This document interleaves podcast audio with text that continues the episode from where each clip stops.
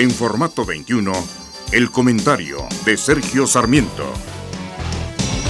La unidad de los partidos y las ideologías políticas se vuelven cada vez más importantes para tener éxito electoral. En estos momentos, de hecho, hay dos partidos de izquierda importantes que están contendiendo en la elección del Estado de México, Morena y el PRD. Si estuvieran unidos, el triunfo les estaría asegurado. El PRI, por otra parte, ha demostrado que cuando se dividen, en el momento de escoger a su candidato llega debilitado a cualquier contienda y pierde con mayor facilidad. Hoy el PAN también se está dividiendo.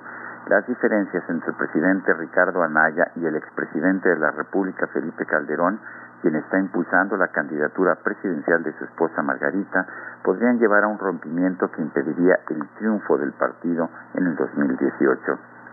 Los políticos ya deberían haber aprendido la lección, pero es tan fuerte su ambición que aun sabiendo que debilitan a sus partidos, no pueden evitar tratar de lograr los cargos y las candidaturas más importantes.